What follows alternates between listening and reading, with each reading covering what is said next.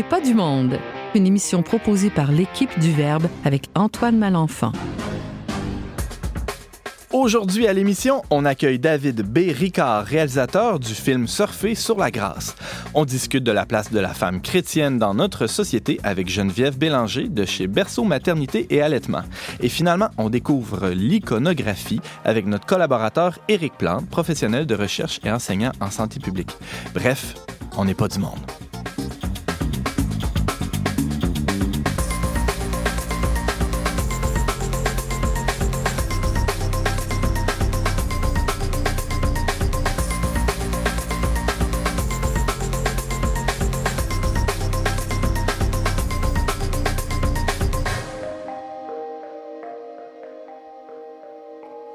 Bonjour à tous et bienvenue à votre magazine culturel catholique. Ici Antoine Malenfant qui a le plaisir de vous accompagner, d'être avec vous pendant la prochaine heure de radio.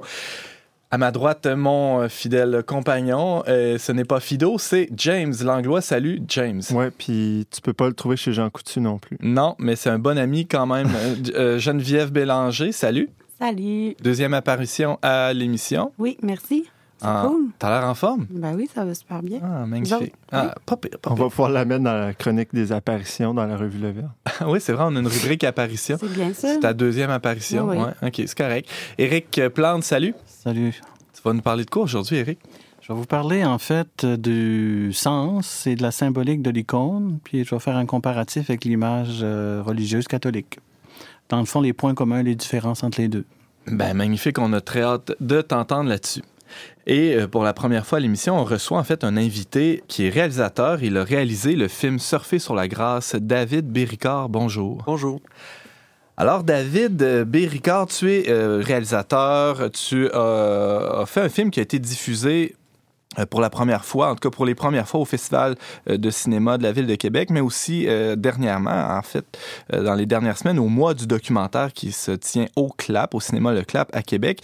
Et ton film, Surfer sur la grâce, euh, parle de skate, de, de, de Louis Ricard, qui est ton frère, qui est un champion de slalom en skate, hein, la planche à roulettes de vitesse, on pourrait dire.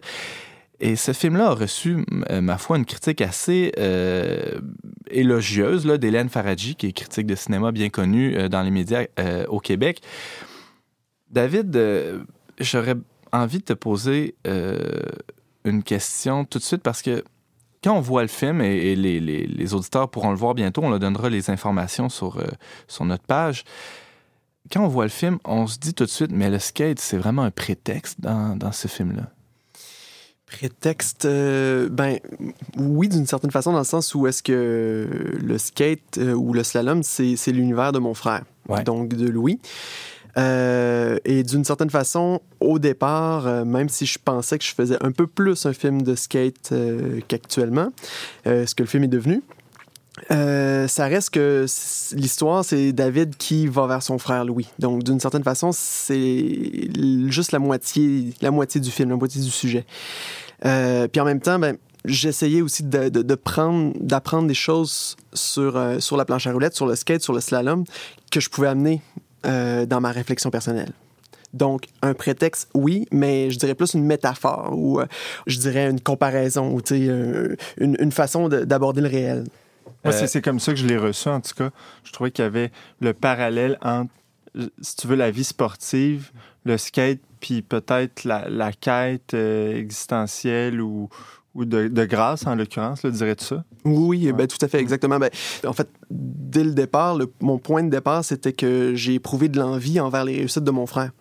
Donc, euh, cette envie-là, où je le voyais réussir des choses qui avaient mis moins de temps que moi à, à se perfectionner, moi en cinéma, lui en, en planche à roulettes, lui, il arrivait à, à- à faire des podiums, à faire euh, avoir euh, La reconnaissance. prix, la reconnaissance. Hmm. Et puis, d'une certaine façon, euh, l'envie que j'éprouvais envers mon frère cadet, je trouvais qu'il y avait comme une blessure là-dedans qui valait la peine d'être explorée. Euh, c'est ce qui a motivé le fait de partir pendant six ans, euh, ben, cinq ans tournée, puis un an pour le montage, mais euh, donc une aventure assez, assez d'assez longue haleine, qui, qui a fait aussi que j'ai en fait des archives personnelles qui dataient de, quand on, était plus ben, début de l'adolescence. Donc c'est comme si le film ouvrait une grande porte là, sur, sur des blessures, sur des. Puis pendant les archives, il y, a, une musique, je dirais, presque angoissante hein, qui, est diffusée. Euh, C'est un environnement sonore avec, euh, je sais pas comment dire en français, mais très glitch, très, euh, ouais, très strident, angoissant. Pourquoi avoir fait ce choix-là? Euh, ben, en fait, euh, mon choix de- pour, pour le, le compositeur de musique, c'est Ouais. Éric Dorion.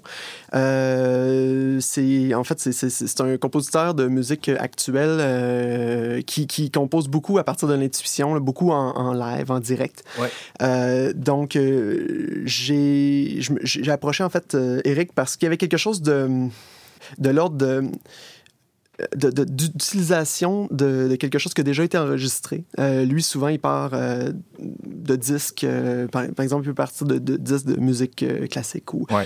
ou il va partir d'un d'un échantillon qu'il a enregistré. Donc, il y a quelque chose là-dedans qui, après ça, la remanipulation de ce- ces échantillons-là, mais aussi le, le fait que l'échantillon est joué en boucle et donc ressassé. Et il y a quelque chose du ressassement qui, est dans, qui est dans ma propre démarche, c'est-à-dire de, de prendre des images ou de filmer des images dans lesquelles je suis, de les regarder, d'avoir ensuite de ça euh, des constats sur moi-même, ensuite de ça de retourner en tournage avec ces constats-là en tête, de pouvoir ensuite de ça remancher toujours un petit peu ça dans une sorte de réflexion qui est un va-et-vient constant entre prendre des choses et puis les, euh, les remettre en boucle. Donc, son univers musical me, me permettait justement de, le prendre, puis en fait d'utiliser le, même processus en cinéma. C'est tout à fait clair. Euh, Il y a un moment dans le film assez, euh, assez poignant, en tout cas moi qui, qui je trouvais que ça, ça crevait l'écran, euh, où tu es assis dans le gazon, il y a ton frère en face de toi, il y a une troisième personne qui est un ami commun, en tout cas c'est ce qu'on comprend. Puis, ce qu'on comprend aussi assez rapidement, c'est que cet ami-là était d'abord ton ami et au cours de, votre enfance commune est devenu l'ami de ton frère. Tu parlais de l'envie plutôt. Euh, ma question, c'est, ça a dû quand même assez douloureux d'aller explorer ces, ces, ces envies-là, ces zones d'ombre-là qui, qui, qui semblent en tout cas t'habiter encore aujourd'hui, puisque tu as fait un film euh, récemment là-dessus. Je veux dire, c'est, quelque chose que, euh, que tu es allé toi-même gratter là où, euh, là où ça fait mal, en quelque sorte. Oui, mais je dirais que j'en.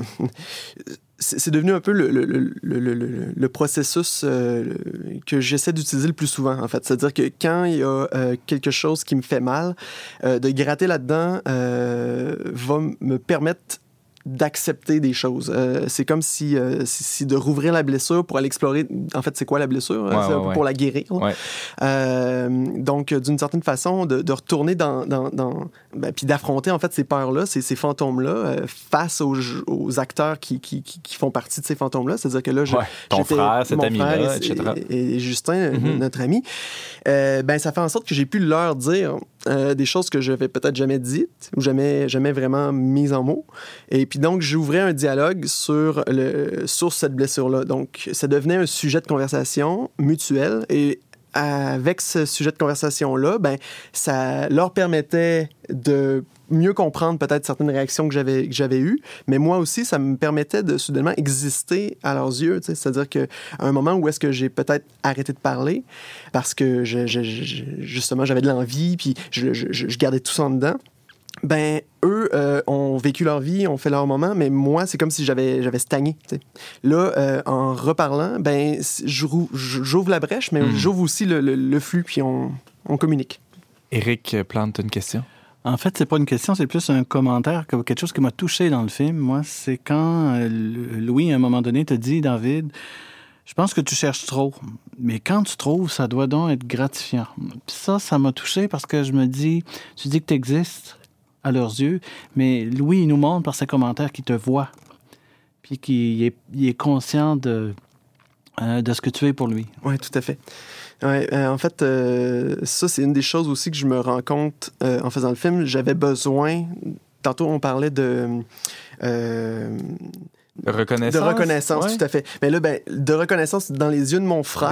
Je me rends aux compte yeux que c'est quelque chose que j'avais ben oui. besoin aussi. Mhm. Euh, puis en fait, je me, je me suis rendu compte que je, dire, euh, ça, ça ouvre les portes sur euh, toutes mes relations interpersonnelles. Mhm. là. C'est-à-dire d'avoir de la reconnaissance de chacune des personnes, de savoir ce que la personne pense de nous, de ce que moi je pense d'elle. de- de- puis ça, ça crée un échange qui, qui, qui, pour moi, en fait, est très guérisseur et euh, permet aussi de, de se, se remettre en question. Et puis de, ah ben ok, donc Louis me voit comme ça, donc euh, il faut soit que je monte une facette qu'il connaît pas de moi, ou euh, que j'accentue ça parce que je suis fier de ça.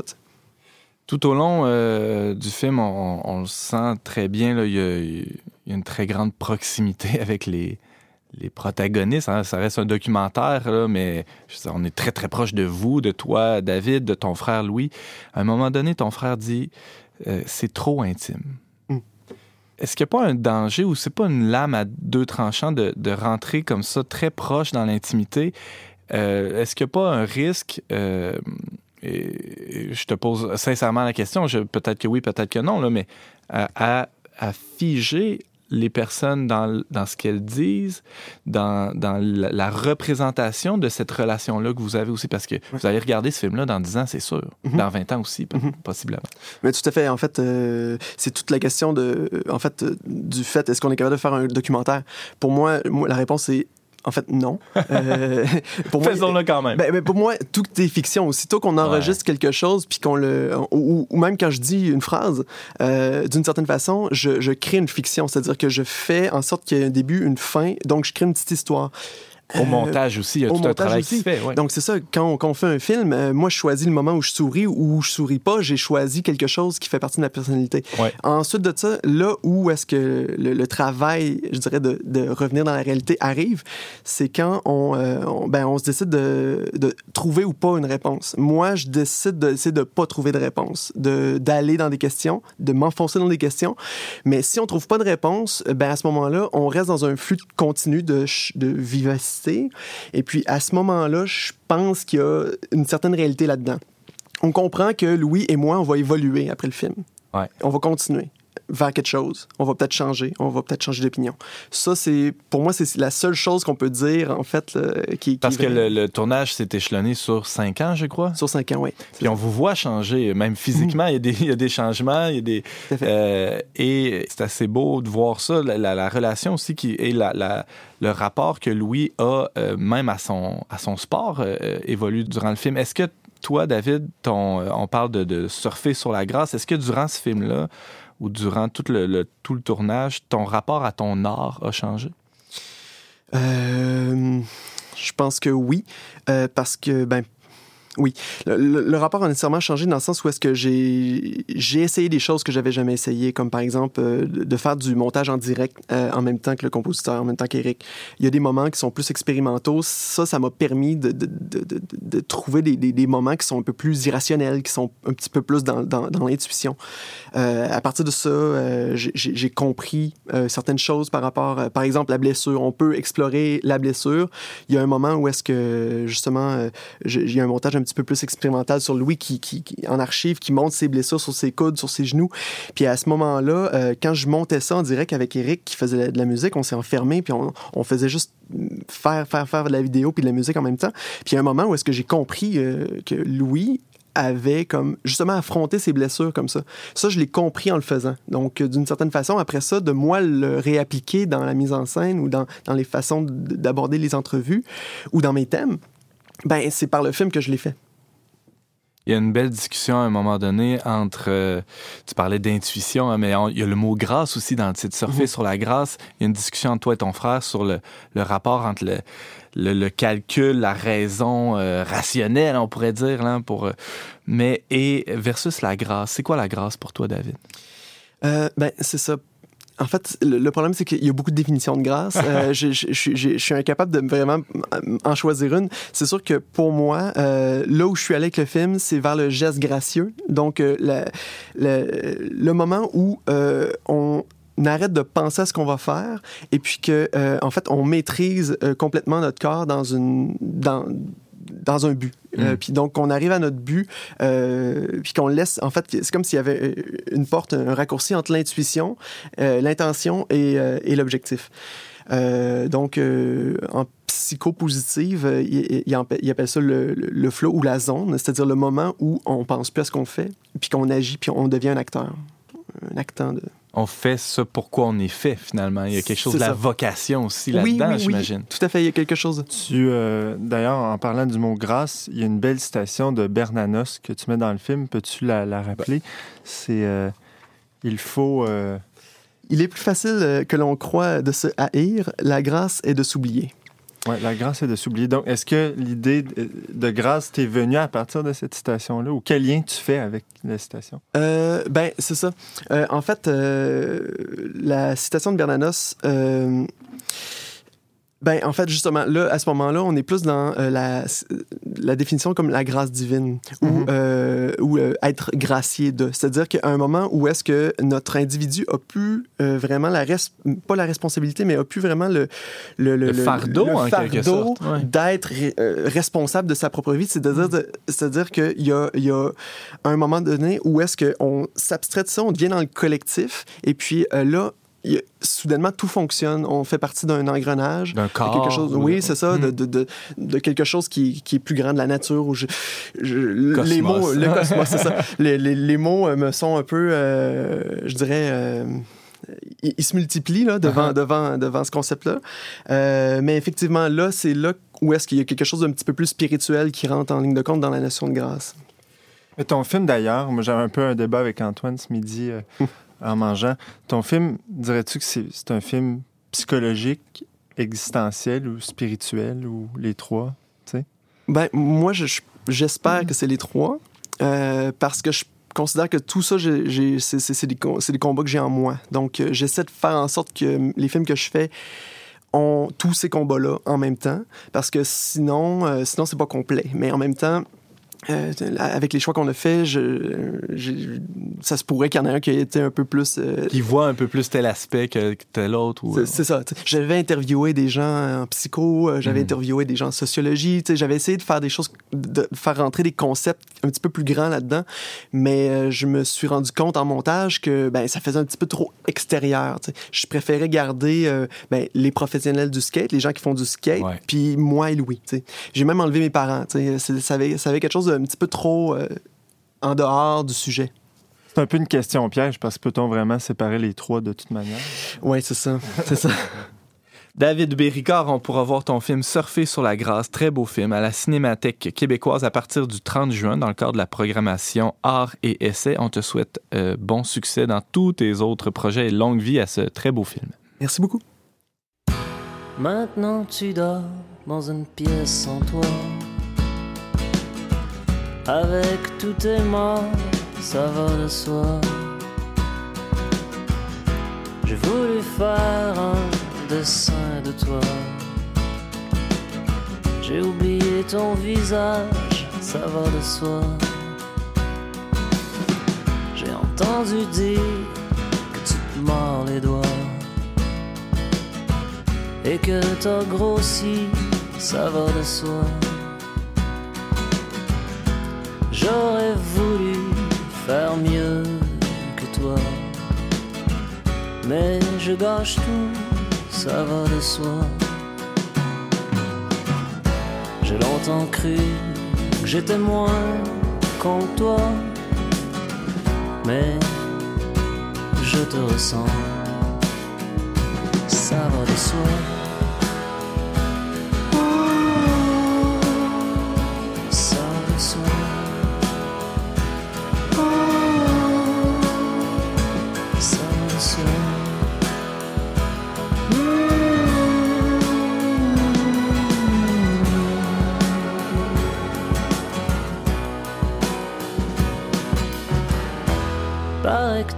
Est mort dans tes bras. Ton seul ami, ça va de soi.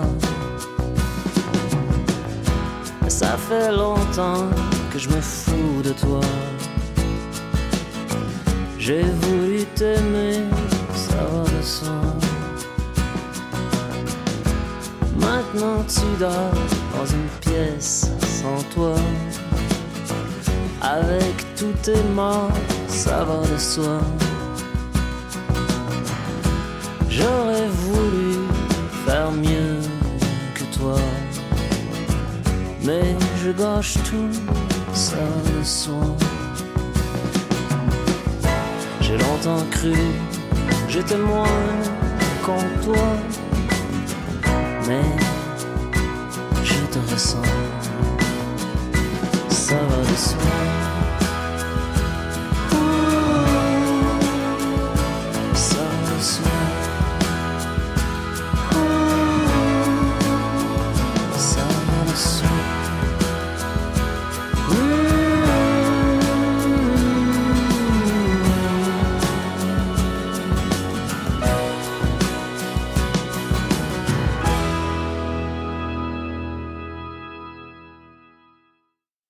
Vous êtes toujours à l'émission On n'est pas du monde avec Antoine Malenfant au micro et on vient d'entendre la chanson Ça va de soi du chanteur montréalais Jimmy Hunt et c'est tiré de son album éponyme. Geneviève Bélanger est une femme d'affaires complètement épanouie et euh, très connue hein, dans le, le- monde euh, de la mode euh, pour femmes enceintes à Québec et même internationalement. Non, j'exagère un peu. Geneviève, tu es déjà venue à l'émission pour nous parler de ta business, de, ton rapport aussi à, à, la maternité, de plein de grandes questions qui, font partie finalement de ton quotidien. Aujourd'hui, on avait envie de discuter avec toi de un peu de, de ta posture de femme, de femme d'affaires, mais aussi de chrétienne dans le monde d'aujourd'hui. Parce que euh, on pourrait penser que ça peut être compliqué des fois de- de- d'allier ou de marier tous euh, ces chapeaux-là euh, dans, dans ta vie. Alors, ça veut dire quoi? On va commencer directement. Là. Ça veut dire quoi pour toi être une femme chrétienne dans le monde d'aujourd'hui? C'est une question que je me pose moi-même. C'est sûr que par où commencer? Je nais en 1984 dans une famille chrétienne. Alors, j'ai vécu avec des parents qui m'ont transmis les valeurs de la religion catholique. Et puis, ça a été des années d'enfance pour moi merveilleuses. J'en retire de très bons souvenirs. Par contre, avec ce qu'on a connu au Québec, j'ai vite compris que c'était pas très populaire d'être chrétien. Alors, euh, c'est sûr que ça m'a plongé dans une révolte par rapport à, à la chrétienté, Donc, à ma chrétienté, à mes, à valeurs, les Mhm. valeurs familiales et tout. Puis, euh, c'est sûr que d'un côté, je vivais vraiment les- la, la- la joie de, de la famille chrétienne parce que, je dois le dire, mes parents ont vraiment intégré euh, dans la maison des, des valeurs comme euh, le pardon, l'écoute, euh, le partage, mais tout en étant aussi assez sévère. euh, donc, une éducation assez stricte, mais dans l'amour. Donc, je me suis sentie aimée vraiment beaucoup. Puis comme on est plusieurs chez nous, on est six filles et un gars, moi je suis la deuxième de sept, j'ai euh, j'ai été vite aussi confrontée à la réalité de sortir de soi finalement, d'avoir à, à être présent pour l'autre, à, à être euh, sollicité pour de l'aide euh, parce qu'on s'entend que quand on est neuf à vivre dans une maison, il y a des choses qui, qui doivent se faire et ce n'est pas toujours les parents qui doivent le faire. Alors, euh, c'est comme ça que j'ai commencé à vivre ma chrétienté naïvement, dans la joie, dans le bonheur. Par contre, au secondaire, j'ai vécu des choses assez difficiles. J'ai une certaine révolte parce que finalement, je me rendais compte qu'on était peu à Québec à cheminer dans la foi, disons, de façon assez euh, Habituel, là. assidue. Ouais, assidûment, ouais. Donc, parce que c'est sûr que c'est la messe à tous les dimanches, euh, des prières en famille, prier avant le repas, tout ça. Puis, fait que c'est comme ça que j'ai, je me suis rendu compte que je savais pas, en fait, si c'était ce que je voulais. Alors, j'ai, j'ai vraiment, euh, je me suis tournée complètement à l'opposé. Pas parce que j'en voulais à Dieu ou que j'en voulais à mes parents. Je me sentais appelée à vivre d'autres choses. Fait que c'était sûrement la volonté de Dieu, finalement, que j'ai cette déviation-là et tout, je sais pas. En tout cas, bref, on commencera pas la psycho. Alors, euh, euh, c'est sûr que j'ai j'ai vécu des, des grandes souffrances à mon adolescence qui ont fait en sorte où est-ce que je me suis rendue à un certain point où est-ce que je voyais noir, que j'ai. C'est sûr, moi, je suis une personne assez euh, spontanée. Euh, je suis pas très dans les concepts et tout. Là. Alors, euh, je vis les choses comme j'ai vu. Alors, c'est sûr que j'ai été naïve, surtout euh, par rapport à ma relation euh, avec, euh, avec mes, amoureux du temps. Alors, c'est sûr que j'ai vécu des souffrances qui ont fait en sorte qu'un jour, j'ai vraiment eu un dégoût sur moi, un dégoût sur ma vie un temps où est-ce que je voyais noir. J'ai plusieurs idées qui me sont passées par la tête de quitter, en fait, de fuir finalement cette souffrance-là qui était difficile à vivre. Puis, Ou de euh, l'endormir d'une manière ou de d'une autre. l'endormir, Mhm. exactement. C'est sûr, j'ai consommé quand même beaucoup aussi de, de drogue pour essayer de, de, de vivre des expériences parce que j'acceptais pas qui j'étais finalement. Puis un jour, je me suis, euh, je me suis rendu compte que j'avais besoin juste de m'ouvrir au Seigneur. J'ai prié, puis vraiment, les choses se sont placées tranquillement. Puis mon but, c'est pas ici de, faire euh, une histoire de, longues heures, mais j'ai vraiment été touchée. En fait, je me suis sentie aimée dans cette souffrance. Je me suis sentie soutenue. Puis j'ai des gens qui ont croisé ma route à des moments vraiment euh, impromptus que je m'attendais pas du tout, en fait, à, à les voir, qui ont eu une, deux bonnes paroles pour moi, qui a sauvé ma vie, finalement. Sans juger ce que, ce que Ouais, tu faire de, de niaiserie ou de... Exactement. Puis avant tout, mes parents, parce que m- mes parents ont été vraiment euh, présents. Là. Je me suis pas sentie jugée. C'est sûr qu'ils ont beaucoup souffert de, de voir vers où j'allais. Mais alors, bon, on revient au sujet par rapport à la chrétienté.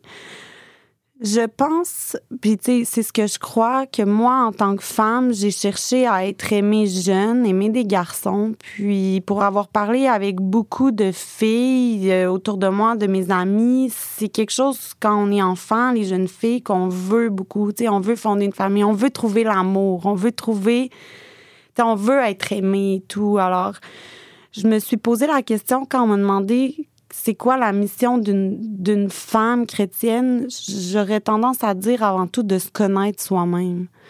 De pas se donner à n'importe qui comme si euh, c'était sûr à 100% que c'était comme ce qu'il fallait qu'on fasse, de se poser des questions, de se respecter, de respecter là, cette, cette chose qui nous est confiée à la naissance, qui est tellement euh, pure, qui est la virginité. Je dis pas genre qui. C'est sûr qu'il y a plein de concepts, là. On peut. Moi, je, je, je, je l'ai vécu jeune, je l'ai perdu jeune, mais je crois que, en fait, c'est quelque chose qui peut être protégé pour faire en sorte que la femme puisse vivre. euh, vivre sa jeunesse de façon vraiment euh, épanouie finalement. Alors pour moi, j'ai vécu ma, ma, ma, chrétienté. Du moment où est-ce que j'ai cru que en la Trinité, en fait, que j'ai vu que Dieu existait dans ma vie, que je pouvais vivre à l'image du Christ en donnant ma vie avec la grâce de l'Esprit Saint, parce que c'est pas quelque chose qui se fait euh, qu'on se donne nous-mêmes. À l'huile de bras ou par de beaux efforts. Exactement. Hmm. Des souffrances, j'en ai vécu, j'en vis encore. J'ai cinq enfants, j'ai un mari. Alors, au quotidien, il y en a toujours de la souffrance. Mais je vois qu'en tant que chrétienne, si j'ai les grâces, on parlait de grâce tantôt dans la façon d'agir, moi, je parle de grâce divine, des choses que tu vois que si tu n'avais pas juste dit Seigneur, prends pitié, parce que genre, moi, je l'ai trippé en ce moment, cet enfant-là, parce qu'il crie, puis ça fait 15 fois que j'ai dit d'arrêter, de regarder l'enfant avec de l'amour tout à coup. Mais c'est comme ça que je le vis. C'est aussi simple que ça. C'est quoi la spécificité de, de vivre ça comme en tant que femme? Comme je dis, c'est- que nous, les femmes, on est différentes des hommes. Tu sais, faut, faut, je, en fait, j'essaie d'apprendre à me connaître, moi, avec qu'est-ce que je ressens et qui, ce à quoi je me sens appelée à, à faire euh, autour de moi, mais aussi partager, en fait, mon témoignage, mon vécu à d'autres femmes aussi, d'être présente auprès d'elles. C'est sûr que par l'entremise de mon entreprise, moi, je parle pas ouvertement de ma foi à n'importe quelle femme qui se présente parce que mon but, c'est pas de. Je le sais que le Québec est quand même malade par rapport à la chrétienté. Je- moi, en tout cas, je le vis comme ça. Je, je le perçois comme ça. Alors, je m'impose pas comme chrétienne. Par contre, j'essaie de de vivre selon les valeurs d'un chrétien, donc d'écouter les gens, d'aimer les gens, euh, de partager du mieux que je peux. De... C'est comme ça je le vis comme, comme femme. Euh, puis aussi dans la maternité, là, c'est sûr que, bon, moi, mon mari, on s'est mariés il y a 10 ans, on est rendu avec cinq enfants. Je sais pas s'il va en avoir d'autres, garde Dieu seul le sait, mais c'est sûr que chacun sont arrivés dans des moments de notre vie où est-ce que ça a été pour nous des moments de grâce parce que s'ouvrir à la vie, je dire, n'importe qui le sait, c'est pas facile. Je veux dire, moi, pour une femme, j'ai jamais aimé être enceinte, personnellement. Par contre, je trouve ça super beau. Mais les grossesses, pour moi, sont très difficiles. Euh, mentalement aussi, je me sens euh, précaire, même après l'accouchement. Comme là, ça fait déjà euh, sept mois que j'ai accouché, mais dans les derniers mois, ça a été très difficile euh, mentalement. J'ai de la difficulté à gérer tout ça. Alors, tu sais, mais dans le fond, c'est ça, c'est d'accepter la précarité. La précarité physique, la précarité mentale, de juste comme vivre un jour à la fois, euh, de te lever puis de dire, regarde, moi, Seigneur, je t'offre ma journée, là. Tu le sais à quel point, tu sais, je, je vis telle souffrance, telle affaire. Mais je t'offre ça, puis aide-moi à vivre aujourd'hui, puis à être là avec la personne que je rencontre. C'est comme ça que je le vis, sincèrement. Tu fréquentes beaucoup les, les milieux d'affaires, euh, les, les milieux de femmes d'affaires aussi. Euh, tu parlais un peu de la réaction, euh, des fois l'hostilité, en, quelque sorte, des, des gens par rapport à la, foi ou à la spiritualité plus généralement. Comment tu réagis par rapport à ça? Comment tu peux, toi, être témoin, en quelque sorte, de, de, de cet amour-là que tu as expérimenté au travers de, de ce milieu-là?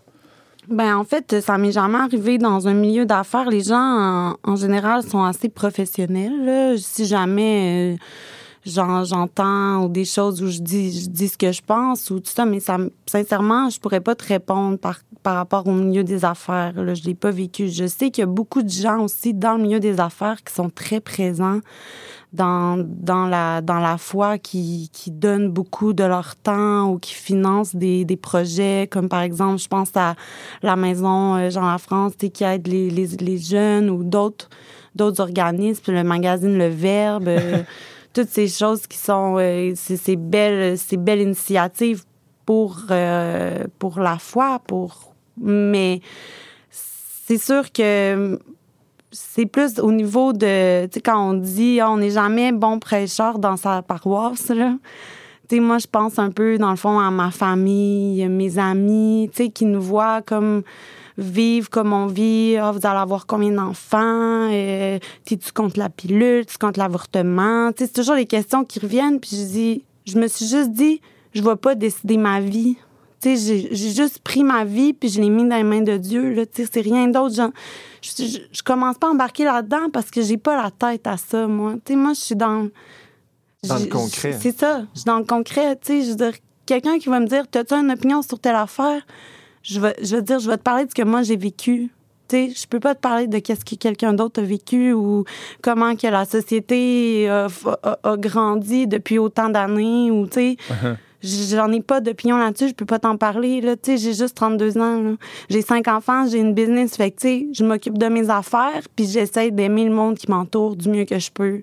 Fait que non, je vais pas commencer à me poser 20 000 questions. Par contre, si je peux aider quoi que ce soit pour quelqu'un qui vit, par exemple, une grossesse non désirée, si je peux l'aider en lui donnant des vêtements, puis que ça va l'aider à, à, à vouloir garder son bébé ou que je peux lui faire rencontrer des Cette femmes personne-là aussi va qui- se sentir soutenue de- d'une manière très simple, mais très concrète. C'est ça, exactement.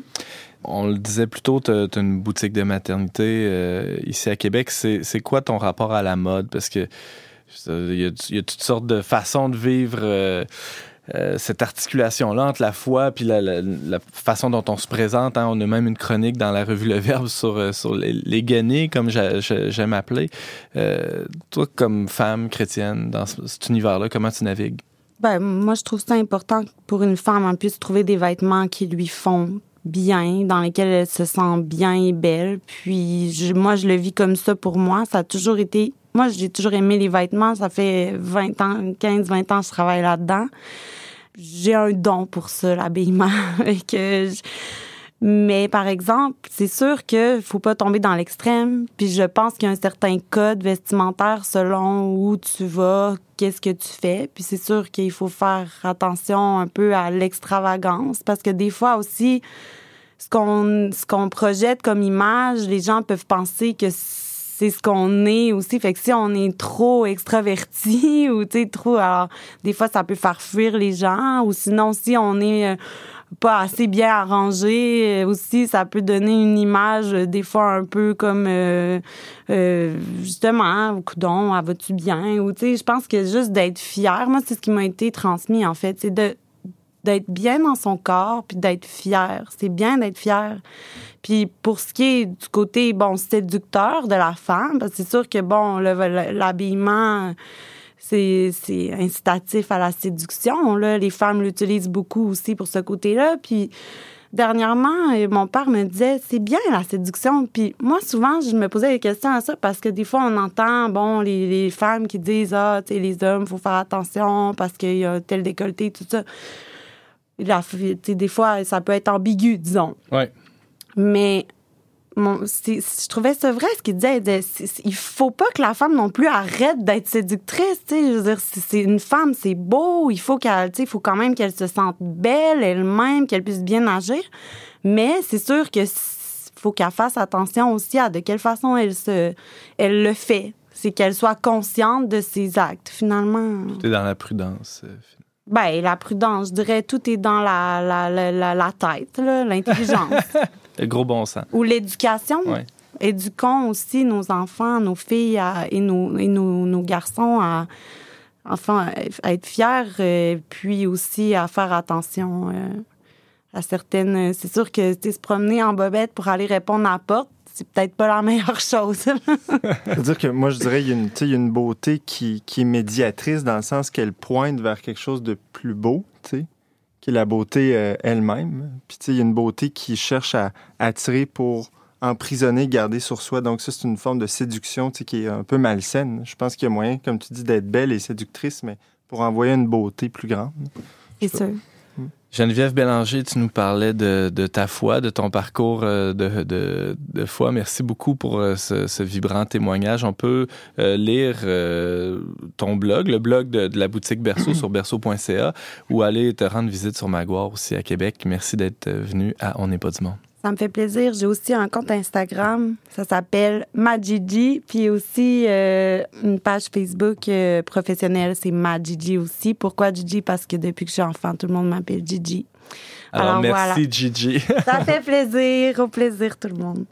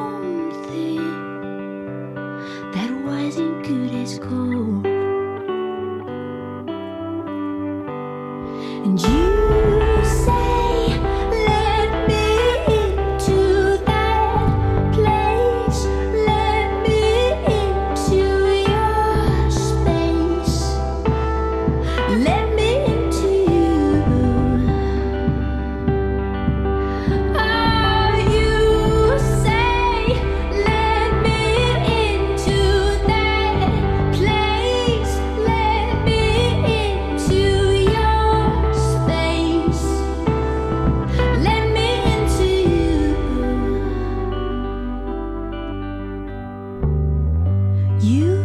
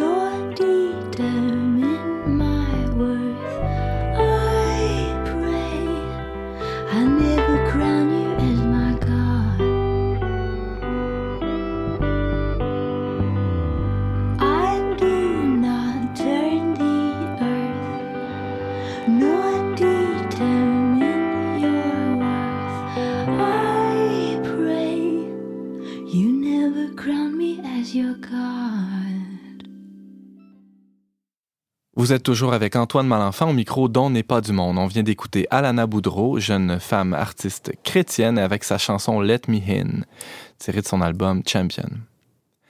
Tout le monde a déjà vu euh, une icône de Roublev, euh, la, très célèbre Trinité, où on voit le Père, le Fils et l'Esprit Saint autour de, la table, euh, qui, fait penser évidemment à la, table de, la communion, la table eucharistique. Il y a toute, euh, toute une symbolique dans cette icône. Euh, les icônes font partie de la liturgie chez nos frères euh, chrétiens orientaux, sont parfois utilisées chez nous occidentaux comme décoration ou comme parement de, de, de murs. C'est toutes sortes d'usages qu'on en fait. Euh, plus ou moins judicieux parfois même, on pourra en discuter. Il y a une différence, en tout cas certainement, entre euh, l'image, euh, l'utilisation de représentations divines, disons-le comme ça, chez les catholiques, versus ce que font nos frères chrétiens orientaux, qu'ils soient catholiques ou orthodoxes. Pour en discuter, on a autour de la table, On n'est pas du monde, ici même, Éric Plante. Salut Éric. Salut Antoine.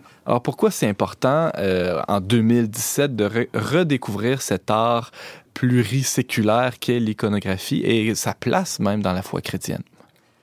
En fait, l'icône, euh, je vais partir d'un événement personnel. C'est qu'en 2008, au Congrès euh, eucharistique international de Québec, il y avait une exposition sur les icônes qui s'appelait Parole icône et c'était présenté pendant la durée du congrès à la maison des Sœurs Saint-Joseph de Saint-Vallier sur le chemin Sainte-Foy.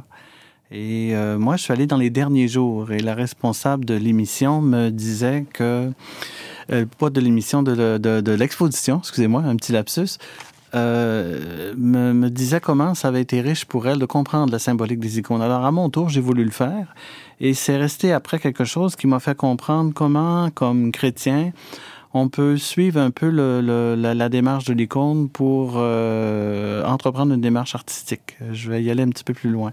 James? C'est drôle parce que tu viens de me faire réaliser qu'en 2008, j'étais au cégep, j'avais un cours des sciences de religion, puis j'avais pas la foi à ce moment-là. Au contraire, je venais d'apostasier de l'Église. Puis j'avais un devoir à faire dans mon cours des sciences de religion, c'était d'aller visiter cette exposition et j'étais allé. Non, mais c'est, c'est- tu sais, en parlant de, de, de témoignages, là, je me suis... Vous Non, mais vous je- êtes je- peut-être croisés, Ben, ça. non, il y ça- avait personne quand j'étais allé. Mais tu sais, c'est drôle, tu me viens de me faire penser à ça. Excuse-moi. Il y a eu tout Non, un non, cheminement non. depuis, hein, James. Oui, c'est ça. On pourra euh, revenir là-dessus. Peut-être un jour. Ouais, tu feras, tu feras ton témoignage On n'est pas du monde. Mais ça serait peut-être intéressant, avant de- de- d'aller plus loin, de définir c'est quoi une icône, c'est quoi la différence entre, par exemple, une icône et un, un tableau religieux. euh, Alors, l'icône, c'est une image qui est peinte. On dit souvent qu'elle est écrite, entre guillemets, parce Ouais. que la personne qui la peint, dans le fond, prie avant de la peindre. Donc, cette prière-là devient comme une façon euh, pour l'artiste de exprimer dans l'art la contemplation de Dieu qu'il vit. C'est c'est grosso modo ça. Mais en même temps, le terme icône et veut aussi dire dans la pensée populaire un symbole fort. Quand on parle d'une icône du cinéma, une icône de la chanson, une icône euh, de la musique ou de la mode. c'est plus juste une image, c'est un symbole. C'est un symbole très fort. Ouais. dans, dans la pensée populaire, c'est un symbole fort. Mais si on se ramène à ce que c'est vraiment, c'est vraiment un objet d'art sacré qui, dans la tradition de nos frères orthodoxes, fait l'objet d'une vénération, mais euh, en même temps qui est aussi, euh, je veux dire, un, un objet dont on se sert pour, euh, je veux dire, accomplir une, une œuvre artistique. Mhm. Le, si on entre un peu, parce que c'est plus facile d'en parler en entrant dans le concret du sujet. Ouais, parce qu'il y a une discipline en amont avant de réaliser l'œuvre, mais euh, une fois qu'on la réalise, comme, comment on s'y prend? Alors, le bois et les couleurs de l'icône. On va commencer par ça. Ça nous fait comprendre un peu la symbolique. Qu'est-ce que c'est? Ouais. C'est que le panneau de bois de l'icône, ça symbolise le bois de la croix du Christ. Et ce fond de bois-là de l'icône va boire les couleurs de la peinture, un peu comme notre âme qui est invitée à aller de l'extérieur dans la vie à l'intérieur. Donc, c'est une démarche de l'extérieur vers l'intérieur. Et euh, ça nous permet, dans le fond, de de, de, de, comprendre un peu euh, qu'une l'icône, c'est quelque chose qui va vers nous. En ce sens que, contrairement à l'image catholique, nous, on va aller vers l'image catholique. Je, vais, je expliquer la différence. Quand on dit que l'icône va vers nous, c'est qu'elle vient nous, euh, les couleurs, le personnage, les personnages saints qui sont représentés viennent nous parler du monde invisible. Alors que l'image catholique, c'est le contraire. C'est quand on va vers l'image catholique, c'est qu'on veut dire que on part de quelque chose d'assez sensible, d'assez euh, sentimental, d'assez concret, de, même de représenter de façon assez réaliste pour euh, apprendre quelque chose sur Dieu puis le mettre en pratique ensuite dans notre quotidien. Donc, les, les intentions et spirituelles et artistiques des deux Sont sont, différentes. mêmes, ouais. Non. Mm. L'icône, c'est vraiment une fenêtre sur l'invisible pour entrer encore plus profondément dans la contemplation. Donc, on part de l'action pour aller vers la contemplation. C'est le mouvement inverse avec l'image catholique. Donc, on, est plutôt dans la, la- la- un élément de contemplation qui nous est représenté de manière sensible, mais ensuite qui nous ramène à notre action quotidienne pour intégrer la foi dans, le- dans, dans le vécu de la vie de tous les jours. D'où le type de représentation aussi qui n'est pas nécessairement réaliste. Euh, Des fois, il y a des Non. personnages en deux dimensions, des, des disproportions parfois aussi. C'est ça. Mais en même temps, il y a eu un, un- un débat euh, dans l'histoire de l'Église au sujet de la représentation des images de Dieu, puis une querelle au sujet des icônes dans les premiers siècles de la chrétienté, qui était la querelle des, des iconoclastes, Oui. qui eux disaient, euh, écoute, on peut pas représenter Dieu, euh, donc toutes les images doivent être interdites. Et euh, ça a été discuté pendant des rencontres importantes de l'Église qu'on appelle les conciles.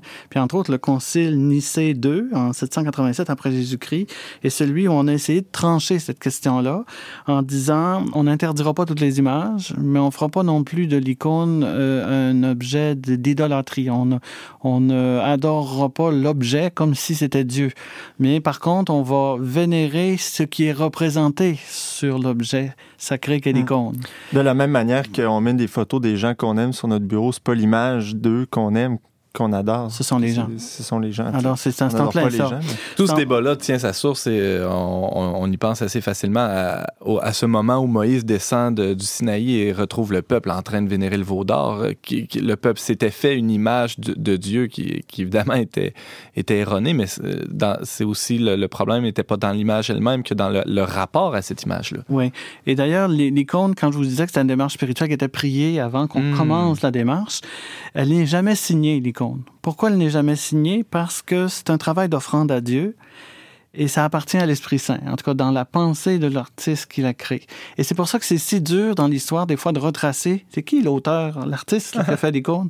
Parce que euh, on, y arrive en, fais- en faisant des, des recherches, excusez-moi, sur euh, l'école artistique à laquelle appartenait la personne, soit en Russie, Des euh, nuances en, dans le en style, Grèce, ouais. en Grèce ou à Byzance. Et c'est comme ça qu'on peut arriver à retracer euh, à quel style et à quelle époque ça appartient. Mais des fois, on n'est pas capable de retracer l'artiste parce que ça n'est jamais signé, pour les raisons que j'ai expliquées.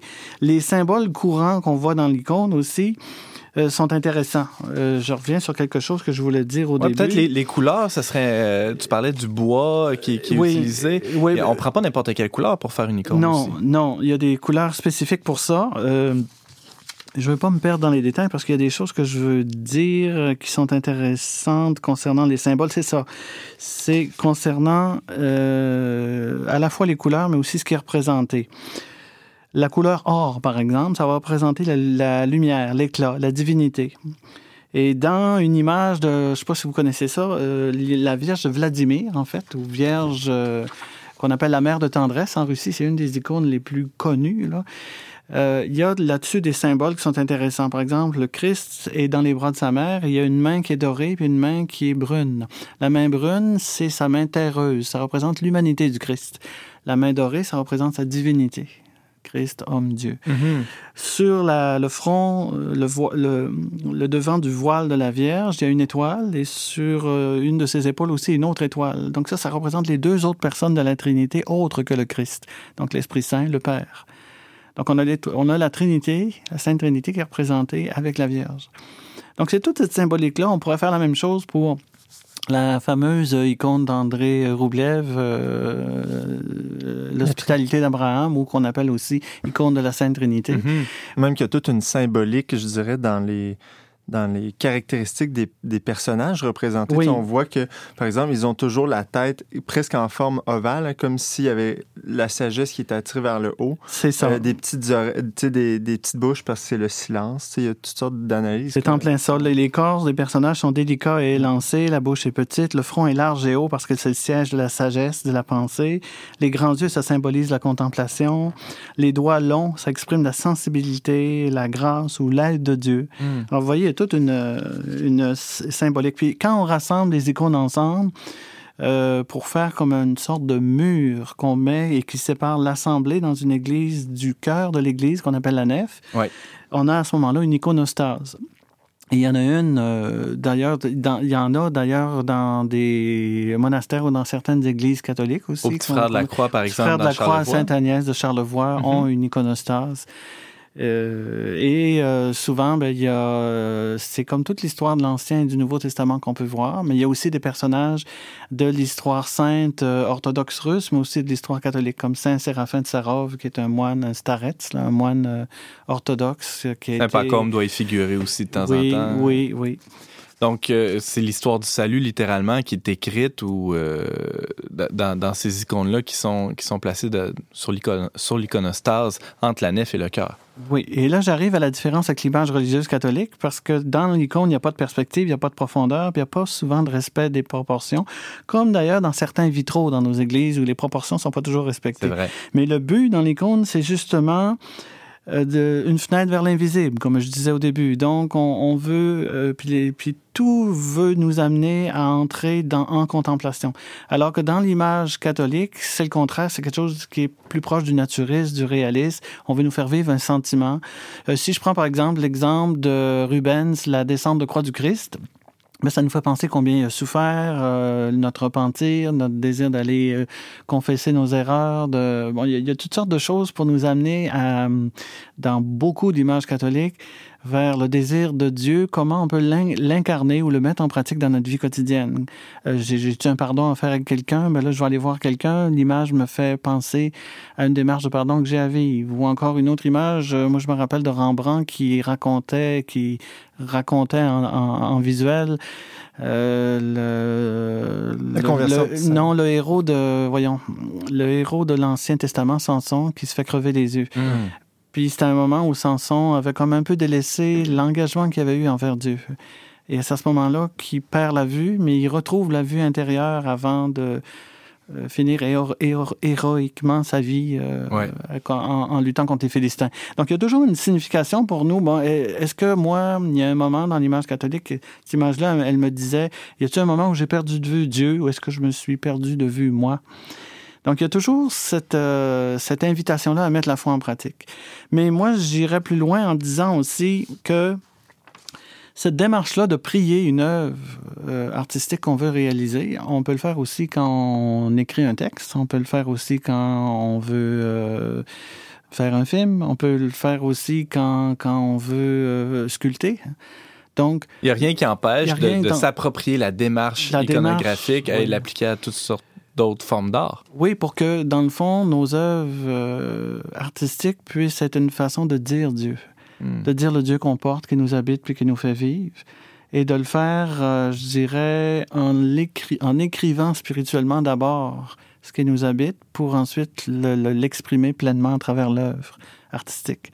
Donc, c'est toute une démarche qui est intéressante, et, et ça ne veut pas dire parce que ça rejoint moins nos sentiments qu'u- qu'une icône ne nous touchera pas. Moi, je sais que l'image de la mère de tendresse, quelqu'un qui la regarde avec peut-être pas avec des yeux profanes, mais avec des yeux de croyant, voit vraiment ou sent vraiment la tendresse. Euh, Il y a quelque chose qui se dégage de cette icône-là. Alors qu'un regard furtif laisserait entendre une, ou laisserait comprendre Que c'est une- froid. une froideur. que c'est- oui, ça. oui, oui. euh, James. Mais d'ailleurs, tantôt, tu évoquais, ça, ça m'a parlé, tu disais, l'icône euh, vient à nous.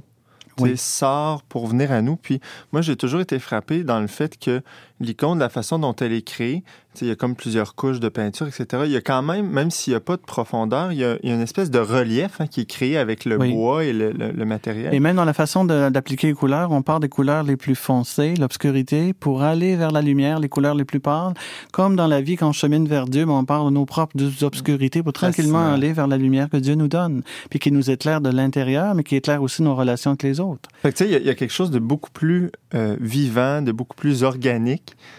dans une icône hein, qu'une image euh, plate sur une feuille de papier qui est imprimée. Qu'on hein. pourrait, qu'on pourrait le croire. Là. Parce que tantôt, on l'évoquait un peu, mais les couleurs aussi, hein, c'est vraiment des couleurs artisanales. Là. Tu vas Oui. pas chercher de la peinture, euh, de l'aquarelle, puis tu fais ton Ah icône. non, non, non. Fait c'est avec des, des, des éléments Oui, naturels. de- l'émulsion est faite avec du jaune d'œuf là, pour Mhm. plusieurs des couleurs. Il y a des couleurs même d'ailleurs qu'il ne faut pas mettre ensemble sur une même icône parce que elles vont alter- certaines ne dureront pas si on les met ensemble. Alors il y a toute une façon de c'est très codifié. C'est un Uh-huh. art qui est très codifié mais qui en même temps est riche de toute la préparation qui précède la réalisation de l'œuvre. C'est ça que je trouve beau, moi, Ouais. qui, comme- qui, moi, m'invite à faire la même chose quand je veux vivre une démarche artistique qui peut être différente d'une icône, mais qui m'empêche pas de vivre cette espèce d'écriture spirituelle-là, cette espèce de préparation contemplative avant de, avant le faire. Il y a un- comme un être avant le faire. Comme une façon prémisse de la, d'être. de la création. Oui, il y a une prémisse, il y a une façon d'être avant, avant la façon de faire. Et c'est ça que je trouve intéressant par rapport à l'image religieuse euh, catholique. Mais là aussi, il y a une interpellation de, de encore là comme croyant, parce qu'on peut aussi le regarder d'un point de vue euh, artistique, puis dire, OK, ça a été fait à l'époque du baroque. euh, bon, le Christ n'était pas nécessairement joufflu puis musclé comme ça. Puis bon, il y a- y, y des choses des fois qui nous font sourire Ouais. parce qu'on regarde ça avec nos yeux d'aujourd'hui. Ouais. Mais il faut resituer les choses dans, dans, les, po- dans les, les époques artistiques où ils ont été réalisés. Mais comme croyant, il y a toujours moyen de dépasser ces, ces limites euh, artistiques-là pour euh, euh, accueillir qu'est-ce que Dieu veut nous dire dans l'image, puis comment on peut le mettre en pratique. Ça, c'est pour l'image catholique. Mais dans tous les cas, c'est toujours la relation entre nous, l'artiste, et la, euh, entre Dieu, l'artiste et nous. Donc, euh, comme une reproduction de la, de la relation de Dieu avec la Trinité dans tout ça. Une médiation. C'est toujours la relation avec Dieu qui est en jeu, autant dans l'icône que dans l'image catholique. Éric Plante, tu nous parlais de l'iconographie. Euh, merci beaucoup et à bientôt. Merci.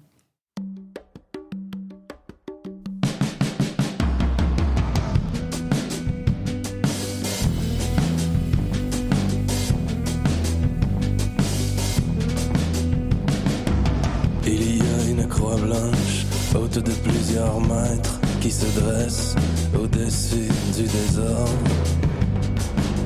En pleine forme d'une forme qui ne s'invente pas, avalée sur des airs par les charmes du calme plat.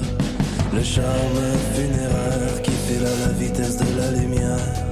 En fixant devant, je ne m'arrêterai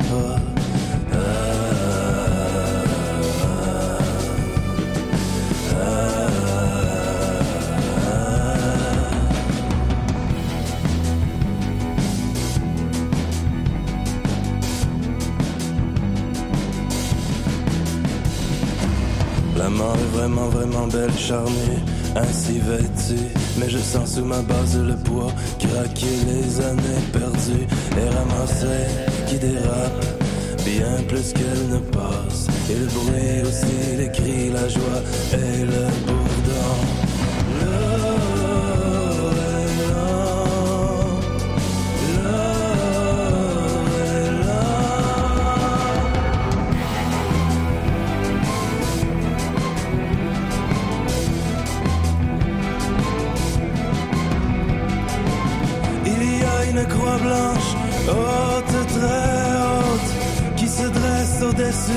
Désordre.